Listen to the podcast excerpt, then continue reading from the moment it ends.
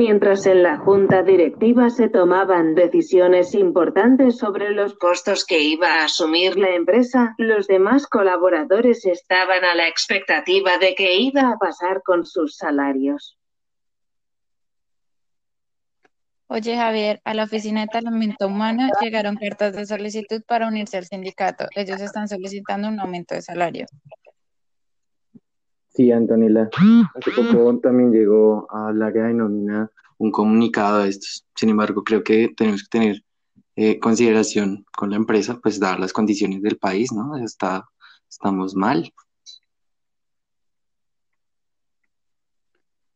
Sí, claro, yo entiendo la empresa, pero igual debo responder a los trabajadores cuánto es lo que ganan realmente después de las deducciones y explicarles un poco de lo que sucede con el aumento del salario. ¿Tú me podrías explicar sobre el tema y así yo convocaré una reunión con los trabajadores?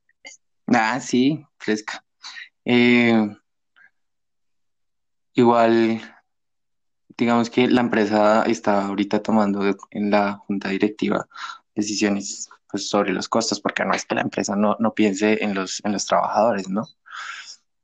Eh, lo primero que tenemos que tener en cuenta o que les tienes que decir es que los, los costos que pues, tiene la empresa en cada salario que le entrega a las personas son diferentes, porque pues dentro de estos la empresa tiene que pagar eh, las cosas como las prestaciones sociales, la seguridad social, los paras fiscales, pues obviamente el sueldo, ¿no? Ok, yo entiendo todo eso, pero pues no entiendo aún por qué no realizan los aumentos y tener un personal no es tan costoso. igual es importante resaltar que, que en nuestra compañía se encuentran trabajadores con mucha experiencia y sobre todo en el área de producción. Sí, yo entiendo, o sea, es, es, es, es comprendible pues obviamente que tú me digas el, el talento y obviamente tenemos a gente muy, muy buena, por ejemplo tú, ¿no?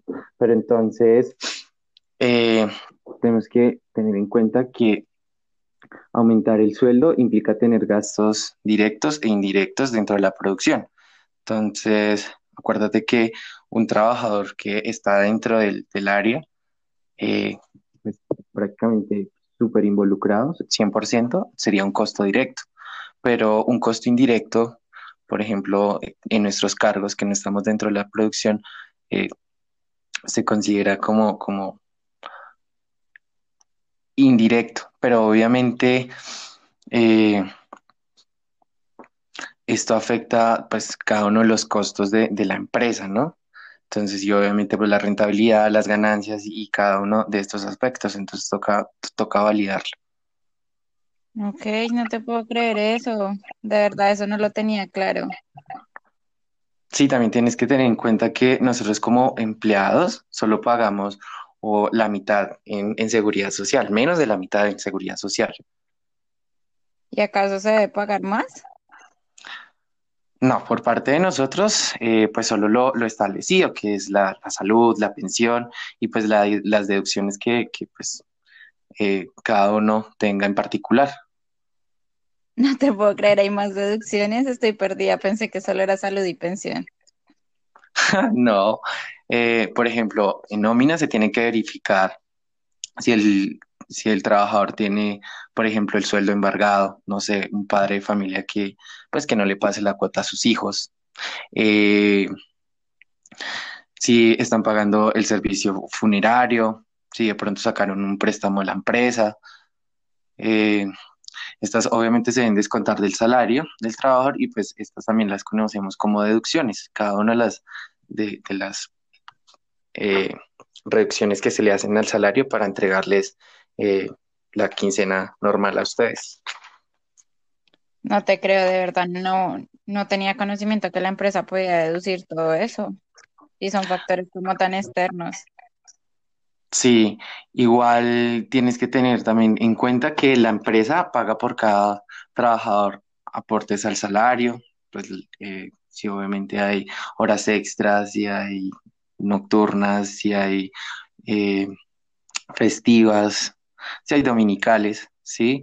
Las prestaciones sociales, pues que creo que tú ya también las conoces, que son las cesantías, los intereses sobre cesantías, la prima, las vacaciones, los parafiscales, Entonces, ¿qué son los parafiscales? Entonces, el ICBF, el SENA, la Caja de Compensación Familiar y obviamente también tienen que eh, pagar parte de nuestra seguridad social. El hecho de que nosotros solo paguemos el 4%, a ellos les implica pagar el 8% en salud y el 12% en pensión y tienen que pagarnos una ARL por si nos llega a pasar algo dentro del trabajo. No te creo, yo pensé que eso lo cubría el Estado. el Estado.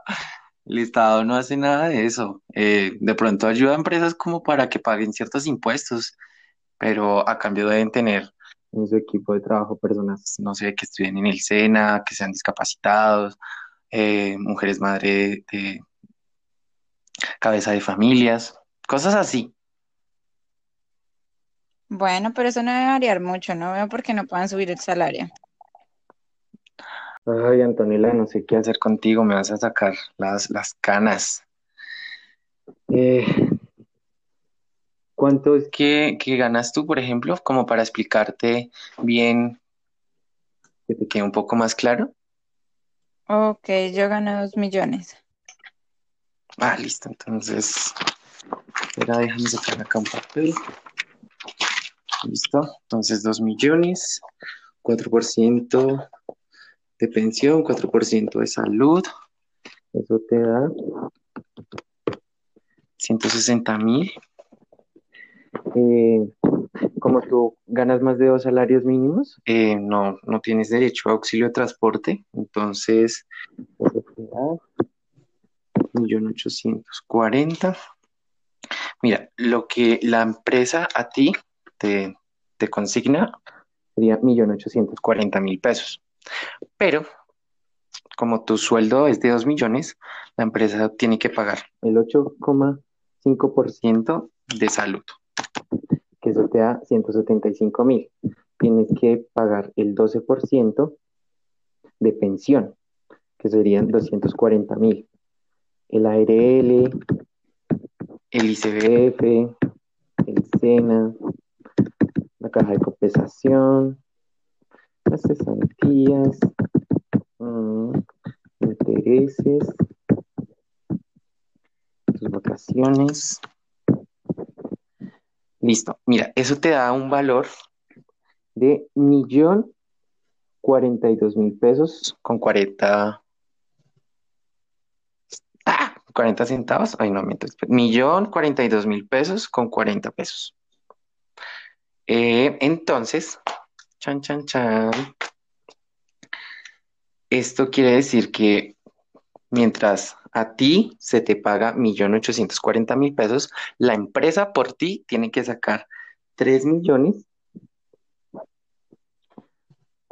mil pesos. Bastante, ¿no? ¡Ey, demasiado! No puedo creer que tenga que pagar casi la empresa más del 50% por empleado. Tal cual, impresionante, ¿no crees?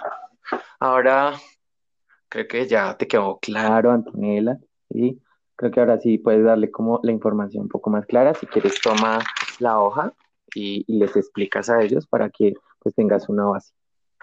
Sí, claro, haré la reunión con los trabajadores lo más pronto posible. Muchas gracias, Javier, por tu tiempo y una explicación tan práctica.